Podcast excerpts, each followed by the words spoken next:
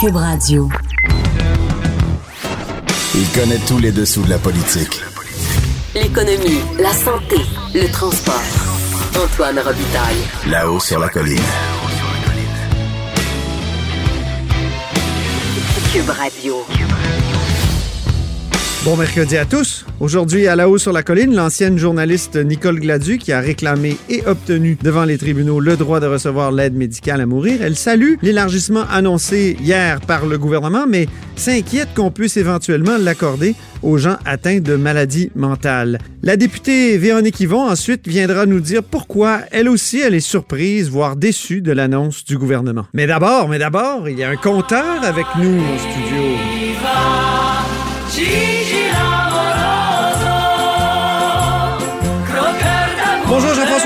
Et bonjour Antoine. Notre compteur et accessoirement directeur de la recherche euh, à QMI. Mhm. Donc, entrevue vraiment marquante de Jean Charest hier à Radio-Canada. Vraiment, il y avait beaucoup de nouvelles dans cette entrevue-là.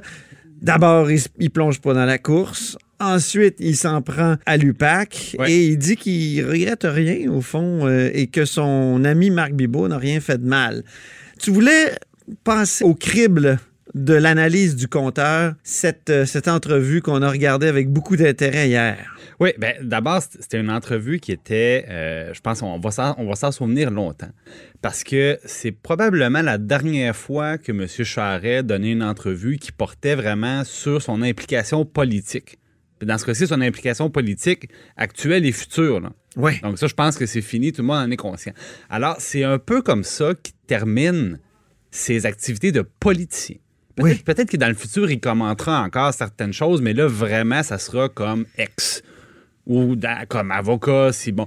Mais comme politicien actif, il a décidé, mais en fait, il a décidé, moi, je pense qu'il va se lever, euh, peut-être même un matin, en se disant j'ai-tu vraiment fini ça comme ça, les dents serrées, à l'attaque?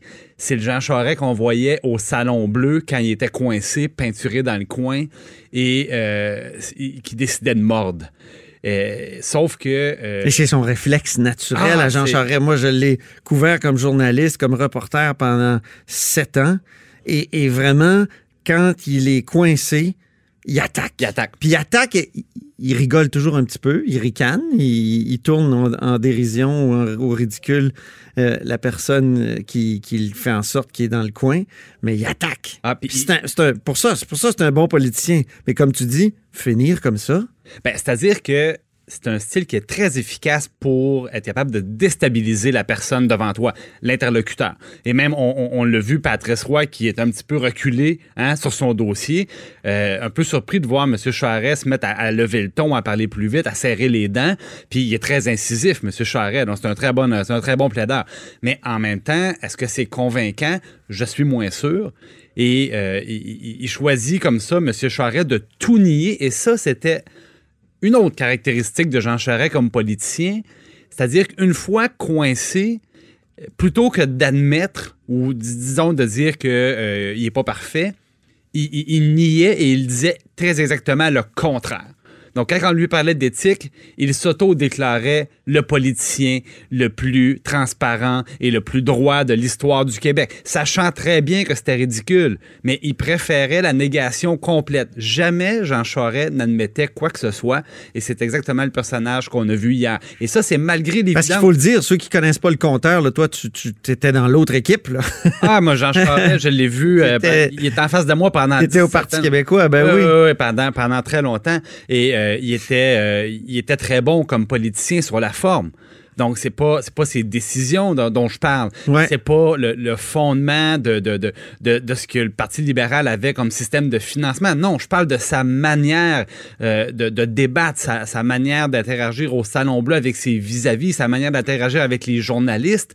Et euh, il était c'était c'était un politicien qui était difficile, difficile de composer à- à- avec Jean Charest. Et hier, je peux pas m'empêcher de penser, par exemple, qu'il il a réussi à se sauver d'éléments factuels en disant, dans le fond, oui, il y a des gens qui sont venus m'incriminer, il y a des gens qui ont affirmé des choses, il y a des gens qui, par exemple, il est très habile, il dit, moi, est-ce que des entrepreneurs viennent dire, j'avais l'impression qu'on me mettait de la pression, puis il dit, avoir l'impression de, c'est quoi ça?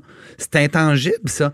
Mais il s'en est sorti comme ça. Mais ça fait l'impasse sur la notion de trafic d'influence, Ben. au fond, du de code criminel, article 121, alinéa D, je vais le dire, allez le voir, là, c'est clair, quelqu'un qui prétend avoir de l'influence, comme Marc Biboul l'a fait, il commet déjà une infraction au code criminel. Absolument. Donc, il faut- Donc, il n'y a pas besoin, ça que je veux dire, c'est faut- que- on n'a pas besoin de trouver le contrat qu'il a eu en retour. Exactement. Puis même le courriel qui dit si tu fais ça, je vais, euh, je vais faire ça. Il- il- oh, il- juste quelqu'un qui prétend, prétend avoir de l'influence et, et, qui n'est pas en situation où il, il devait, devrait en avoir, il est en infraction. Il est en infraction. Et, Et, euh, et ça, il n'a pas été euh, mis au défi de répondre à cette question-là. Pas du tout. Pas plus qu'il a été mis au défi d'expliquer, parce qu'hier, M. Charest est allé même jusqu'à pratiquement nier l'existence de financement sectoriel au Parti libéral oui. sous sa gouverne. Mais là, pour M. Charest, euh, j'aurais aimé ça qu'il nous dise comment expliquer que des employés du Parti libéral ont transmis à la police des, des tableurs Excel, des chiffriers de financement où les dons étaient classés par entreprise. Entreprise, c'est ça. Alors, comment, Ça, c'est Violette Trépanier. comment expliquer que le financement est classé par entreprise s'il n'y a pas de financement sectoriel? Je veux dire, c'est une évidence. Donc, M. Charest en est sorti en allant sur la partie molle, dans le fond, des témoignages. Et parce que c'est vrai, c'est vrai, il y a un entrepreneur, il a dit on avait l'impression d'avoir de la pression. Ça, c'est un témoignage. Dans la David, il y en avait 10 au total. Puis il y avait des, des, des, des éléments beaucoup plus. euh, beaucoup, Puis il a été questionné sur la loi électorale alors que c'est le code criminel. alors que C'est c'est. ça. Alors que oui, oui, c'est la loi électorale, mais le, le Parti libéral a déjà payé euh, des, des centaines de milliers de dollars là, en remboursement de dons illégaux, comme le Parti québécois d'ailleurs, il faut le dire. Ouais, mais Donc, euh, il y a- c'est une question d'ampleur. c'est ça. C'est l'ampleur du phénomène. Question d'ampleur, mais aussi, il y a, il y a le, la- le trafic d'influence, Bon. qui est une infraction au code.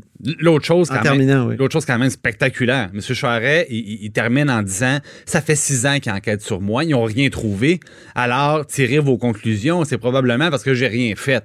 Euh, c'est quand même incroyable de voir M. Charret euh, omettre le simple fait que c'est son acolyte Marc Bibot qui multiplie les recours juridiques, les démarches dilatoires devant euh, les tribunaux, deux fois au moins devant la Cour suprême. Ce qu'il a tout Et- à fait le droit de faire. Oui, il est en droit. droit de faire ça. Absolu- Toute ab- personne a le droit à une défense pleine et entière. Ça, on nie pas ça. On nie pas ça, sauf que l'effet corollaire, c'est que c'est plus long, puis ça retarde, puis on est en attente.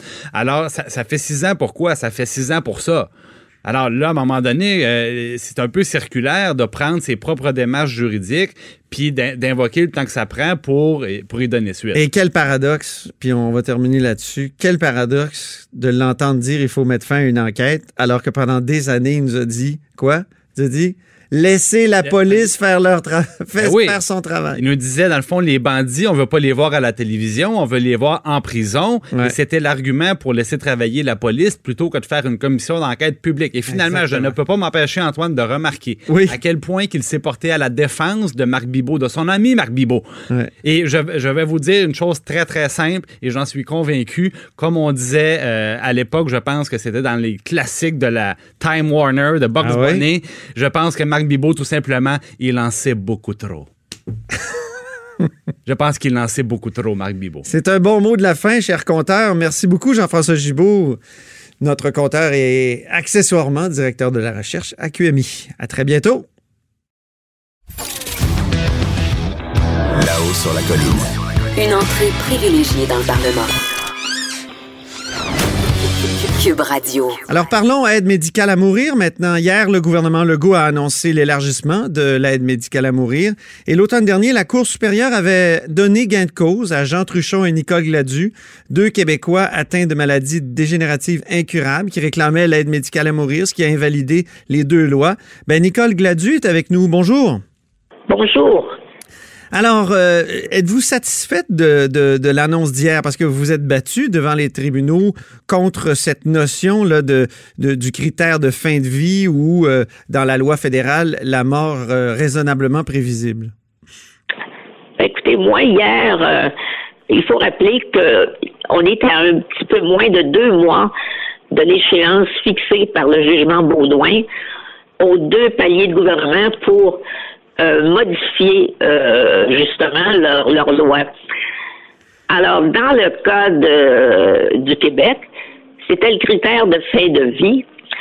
Et euh, je me rappelle quand le, la loi québécoise euh, a été votée, Oui. je rappelle que les, les, les comités d'experts, et les médecins, disaient que c'était, dans le cas des maladies dégénératives, c'était euh, pratiquement impossible d'appliquer ce critère-là parce que c'est moi qui emploie l'expression élastique. Oui. C'est comme un, un élastique qu'on peut étirer à l'infini. Ça peut être une question de jours, de semaines, de mois, et même dans quelques cas d'années. Oui. Alors déjà, ça avait été un petit peu le coup de grâce pour... euh, et puis, je veux quand même rappeler, parce que c'est la même échéance, c'est le même jugement, euh, même si le critère est différent, le, le délicieuse expression de mort naturelle, raisonnablement prévisible. Je trouve Oui. ça vraiment exquis chaque fois que je cite ce critère. Ben, euh, là, c'est le ministre de la Justice, M. Lametti, qui doit, d'ici la fin de, c'est-à-dire d'ici le 11 mars, euh, modifier justement euh, la loi C16. Maintenant, dans le cas de M. Lametti, je vais simplement rappeler que euh, à l'époque, il avait été un des quatre libéraux à voter contre la loi fédérale telle qu'elle est maintenant formulée. Ah oui? Ah bon? Oui, ça, ça avait été euh, assez spécial. Par contre, j'ai des échos, comme on dit, euh, de sources généralement bien renseignées. On aime ça, oui. Oui, oui, j'ai eu ça aujourd'hui, mais je suis moi-même sceptique, qui disait que euh, ben, M. Lametti était euh, actuellement conseillé par des, des opposants à l'aide médicale à mourir. Bon, ça vaut ce que ça vaut. Ouais. faut peut-être fouiller ça. Mais alors, alors, ça va aussi être modifié. Alors qu'on enlève la fin de vie, euh, moi, ça, ça va. Euh, mais tant qu'on n'a pas joué, euh, on n'a pas fait de galipette pour ajouter d'autres choses, modifier d'autres choses. Oui. Mais- On- oui. oui. Oui, finissez, Ce qui pardon. me, me tracasse, Oui. c'est euh, ce qui coûte, ce qui touche, pardon, la santé mentale. Oui. euh, la porte ouverte, puis on s'attendait pas à ça, c'est que ce serait, sauf erreur de ma part, le Collège des médecins qui serait chargé de ce volet. Ben là, moi, ça me rassure pas du tout. Pourquoi? Euh, je pense que ça, c'est une question complexe. C'est une question qui mériterait autant que la santé physique qu'on y accorde le temps nécessaire, qu'on fasse un débat. Et un débat, oui, en- entre les experts puis les, les parlementaires, mais un débat élargi pour que les gens euh, aient le temps euh, pour digérer tout ça et atteindre euh, ce que je trouve nécessaire, un consensus populaire là-dessus. Mhm. Pas d'après moi. Oui, c'est ça, c'est très délicat. La santé mentale, c'est euh, plus difficile euh, de, de comment dire de l'évaluer avec précision que la santé, euh, disons physique, pour pour faire simple. Oui. Euh, Vous souffrez donc euh, de syndrome post-polio-myélite. Euh, c'est une maladie dégénérative incurable. Dans, dans votre cas actuellement, auriez-vous le droit de demander l'aide médicale à mourir? Oui, c'est ce que m'a donné le jugement Baudouin Oui. le 11 septembre dernier. Alors même si euh, le reste de la population est encore en attente, pour M. Truchon et moi-même, on a le droit de procéder. Et j'ai d'ailleurs l'intention de le faire probablement à la fin juin. À la fin juin? Oui, parce que mon état s'est grandement détérioré. Ben, il y a l'âge, hein, d'une certaine façon. Oui, oui. Moi, j'ai 74 ans. Mais euh, il y a aussi combiné à ça, c'est-à-dire que j'ai bon, à cause de mes parents qui souffraient tous les deux d'Alzheimer, j'ai comparé ça à un escalier dont on ne descend pas, qu'on ne descend pas marche par marche, mais qu'on déboule, qu'on déboule, pardon, par palier. Ah oui. On sait que ça va arriver, on ne sait pas comment ni quand, mais on sait qu'on s'en va vers le bas. Alors, euh, moi, ma maladie, ça a commencé, bon, euh, Oui, quand? De- oui, ça a commencé il y a, il y a longtemps. Ben, c'est-à-dire que la polio, je l'ai eu à l'âge de 4 ans. Oui, c'est ça. J'étais pas censée vivre et j'ai fait à peu près tout ce qu'on me disait impossible. Et si j'avais le choix, je, je referais ma vie à peu près de la même manière. Mais maintenant, euh, c'est sûr que Parce que vous avez eu une vie très active. Là. Moi, je, je- on, on se connaît parce qu'on a des, des liens familiaux, mais c'est ça. Par- Parlez-nous un peu de, de votre vie. ben ma vie, moi, je voulais devenir journaliste, je le suis devenue. Oui. Euh, je voulais aller à l'étranger. Bon, c'est-à-dire, je voulais être correspondante parlementaire. Je l'ai été à Québec. Oui. Euh, je rêvais d'aller à l'étranger. Ben, je suis allée à New York Oui. sur un contrat de deux, deux ans pour l'ONU, à l'ONU, mais qui s'est prolongé euh, par concours public pour devenir directrice des communications à la délégation générale du Québec là-bas. Oui. Total, j'ai passé sept ans et demi là-bas. Mhm. Et comme je dis souvent, New York, Ma- Manhattan, c'est une, ville très spéciale. Au début, elle vous nourrit et après, elle vous vampirise. Ah oui. Mais c'est une ville, euh, c'est une ville d'excès. hein. Le plus beau, le plus laid, le plus cher, le moins cher. Mais ça m'a marqué beaucoup, ça, ces jours-là. Et euh, quand je suis revenue, bon, mes parents vieillissaient. et, moi, je, je dirais que le, le début, c'est peut-être dans les années 80, euh, 85, quand j'étais à New York. Mais je pense que pour une des premières fois de ma vie, euh, je me suis volé la figure. Euh, je me sentais euh, fatiguée Mhm. et je mettais ça sur le compte de la pollution, Ah oui. Aïe, bon, tout ça. Et c'était le syndrome post-poliomyélite qui, qui commençait, c'est ça? Oh, c'était ça. Et contrairement à ce qu'on peut penser, c'est pas le, le virus d'avant les vaccins qui revient nous hanter. Ah non? Non, c'est pas ça. Ce sont plutôt, mais c'est une conséquence de ça. C'est-à-dire que les muscles qui n'avaient pas été euh, affectés par le, le virus ou qui l'avaient moins été Oui.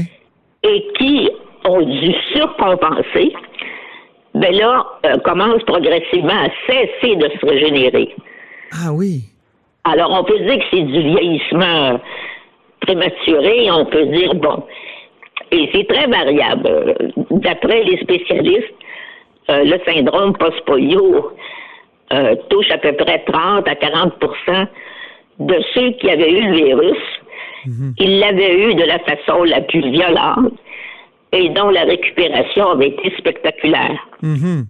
Alors, je me reconnais un peu là-dedans. Bien sûr.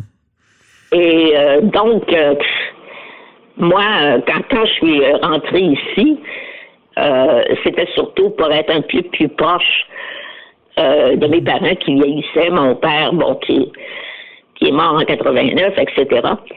Mais c'était pas officiellement diagnostiqué. Mhm.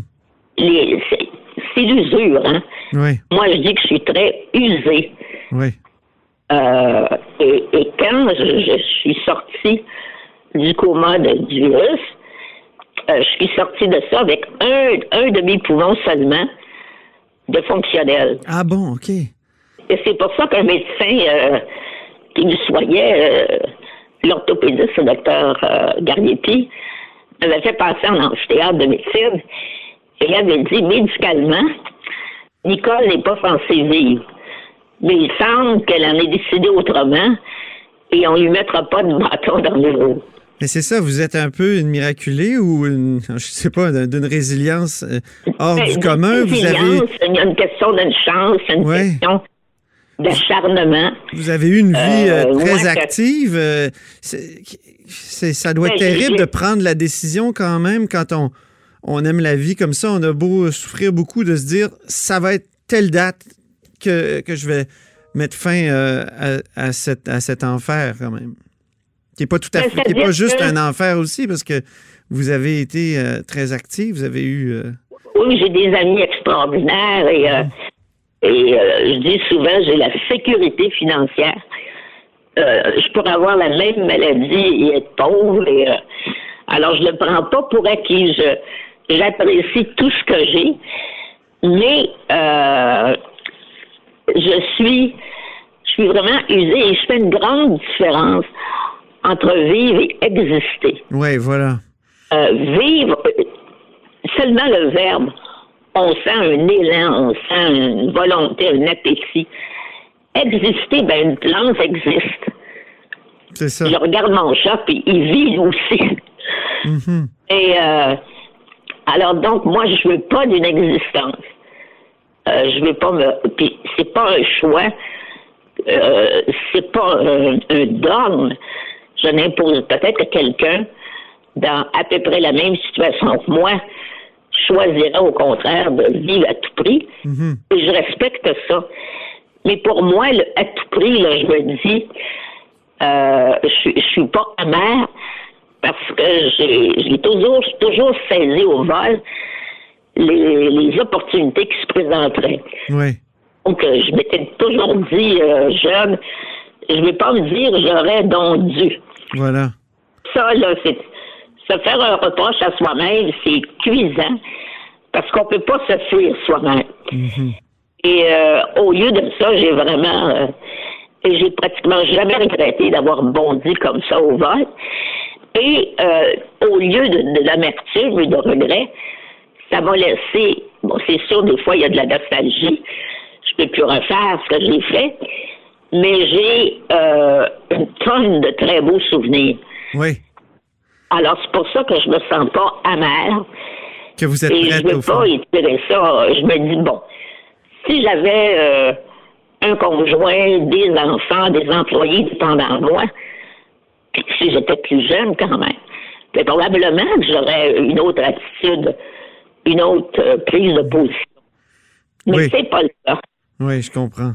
Je me dis, j'ai pas, j'ai plus à, faire mes preuves ni aux autres ni à moi-même.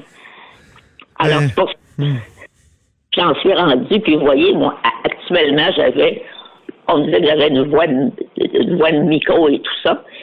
Euh, ben là, c'est plus ça, hein. Mais quand même, vous m'avez, vous nous avez fait euh, et vous avez donné tout un témoignage, euh, Nicole Gladu, et je vous remercie infiniment. C'est très émouvant. Ben, je vous remercie de vous intéresser euh, à ces questions-là. Merci beaucoup, Nicole. On dit souvent que les murs ont des oreilles. Nous, on a deux vraies oreilles à l'intérieur des murs du Parlement. Là-haut sur la colline. Cube Radio. Alors, Véronique Yvon est avec nous, députée de Joliette et porte-parole du Parti québécois en matière de soins de fin de vie. Bonjour. Bonjour. Vous avez l'air surprise et je dirais même déçue par la décision euh, du gouvernement annoncée hier là, sur l'aide médicale à mourir. Expliquez-nous. En fait, euh, oui, je suis surprise puis je suis déçue d'être déçue parce Ah oui? que euh, euh, c'est toujours un, un dossier là, qu'on a bien travaillé, tout le monde ensemble. J'ai espoir que ça va continuer à être comme ça avec Madame Mécan. On, on s'entend bien. D'ailleurs, on travaille sur la question de l'aide médicale à mourir pour les personnes euh, qui sont atteintes, par exemple, de la maladie d'Alzheimer, la question des directives anticipées. Mais oui, hier, elle m'a vraiment pris, euh, je dirais, par surprise, parce qu'elle a annoncé qu'au-delà de se conformer au jugement avec Mme Gladu, M. Touchon, avec quoi je suis tout à fait en accord. Je me réjouis de ça, qu'on se conforme, qu'on n'aille pas en appel. Euh, elle allait ratisser plus large et donc permettre euh, l'aide médicale à mourir pour les personnes atteintes de maladies mentales. Mhm. C'est là où le bas blesse. hein? Ben, en fait, c'est que c'est gros. Et puis, euh, compte tenu de comment la loi était faite avant, c'était pas une possibilité. Et là, euh, la ministre dit ça peut devenir une possibilité vu que la personne n'a plus besoin d'être en fin de vie. Et moi, je pense que c'est un débat qu'on doit faire, qui est légitime. J'ai pas de conclusion ferme là-dessus, mais je pense que oui, c'est un débat légitime, mais il faut faire le débat. Et là, hier, non seulement la ministre dit on va ouvrir aux personnes atteintes de maladies mentales, schizophrénie, bipolarité, évidemment de manière très exceptionnelle. Si tous les autres critères sont là, on se comprend. Il faut avoir des souffrances persistantes, une maladie grave et incurable. Mais on se comprend que la sensibilité publique et la conversation publique autour de ça euh, n'a pas été faite. Et là, de surcroît, elle a dit, ben, pour les modalités d'application des suites de ce que j'annonce aujourd'hui, je confie ça au Collège des médecins via son guide d'exercice. Pourquoi c'est pas un bon, euh, un- une bonne avenue? Parce que ça met tout ce travail-là à l'abri du travail des parlementaires, à l'abri du débat public. Donc, ça va se faire sans transparence. Hier, j'étais allée sur le site du collège. C'est même pas un document qui est accessible sur leur site Internet. Ah oui. C'est un document qui fait une centaine de pages, qui est très technique. Nota- Normalement, c'est juste la suite de l'application d'une loi, donc comment les médecins, puis les, les- membres, les pharmaciens, tout ça, appliquent les lignes après avoir vu la loi. Mais là, hier, la ministre dit peut-être qu'il devrait y avoir un encadrement supplémentaire quand on parle de maladie mentale, peut-être qu'il faudrait un troisième médecin, quelqu'un, un psychiatre. Bien, c'est évident qu'il faut un psychiatre. Ensuite, elle a dit ben, peut-être que le délai devrait être de 30 jours entre la première demande puis la- l'administration de l'aide à mourir. Donc, elle, est en train de nous dire qu'il y aura un encadrement supplémentaire, mais qu'elle confiait ce travail-là au Collège des médecins, mais sans retour à l'Assemblée nationale, sans qu'il y ait une assise légale dans une loi par rapport à ça. Euh, donc, je comprends qu'elle ait pu faire le choix avec la ministre de la Justice de dire, nous, on ne veut pas modifier la loi sur les soins de fin de vie. Puis je suis assez d'accord parce que c'est un tout avec les soins palliatifs, c'est sur les personnes en fin de vie. Donc, vous pouvez pas dire qu'il y a une partie de la loi qui est pas en fin de vie. Puis, mais on aurait pu faire une petite loi simplement d'application du jugement, par exemple, Ouais. très précise, complémentaire à notre loi fondamentale.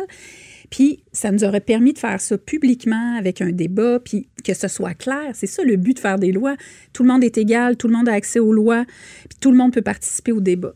Donc, c'est ça que je demande aujourd'hui à la ministre, c'est- de revoir sa manière de faire, pas la décision de fond, mais qu'on puisse avoir une quoique l'idée d'ouvrir ça aux maladies mentales, euh, ça nous met pas à l'abri d'une sorte de dérapage ou quoi? Ben, je veux pas parler de, de dérapage. Je pense euh, pas qu'il faut embarquer là-dessus, mais je pense que ce qui est vraiment fondamental, c'est de tout faire pour maintenir le consensus social. Puis, on a un peu un contrat avec les Québécois. On a travaillé tout, tout cet enjeu-là avec les Québécois de manière transpartisane en leur disant toujours, vous savez, s'il y a d'autres étapes, inquiétez-vous pas parce qu'il va toujours falloir changer la loi, faire un débat public. Puis là, je pense que c'est ça un peu où le bas blesse, c'est que c'est une question légitime. Moi, j'ai pas les conclusions, mais je pense que c'est légitime d'en débattre parce que je pense qu'on devrait pas avoir de tabou. Puis toute question sensible qui revient dans l'actualité devrait être débattue. Mais je n'ai pas les conclusions et j'ai besoin d'entendre des experts et j'ai besoin d'entendre les groupes qui représentent les gens atteints de, maladies mentales pour avoir des témoignages. Est-ce que c'est des cas qui pourraient être fréquents? À quoi ça ressemble? Comment on est apte quand on est atteint d'une maladie mentale aussi grave? Comment on peut donner un consentement libre et éclairé? Fait qu'il y a beaucoup, beaucoup d'enjeux. Ben, merci beaucoup, Véronique Yvon, euh, députée de Joliette et porte-parole du Parti québécois en matière de fin de vie. Cette émission est maintenant disponible en podcast. Rendez-vous dans la section balado de l'application ou du site cube.radio pour une écoute sur mesure en tout temps. Cube Radio, autrement dit. Et maintenant, autrement écouté.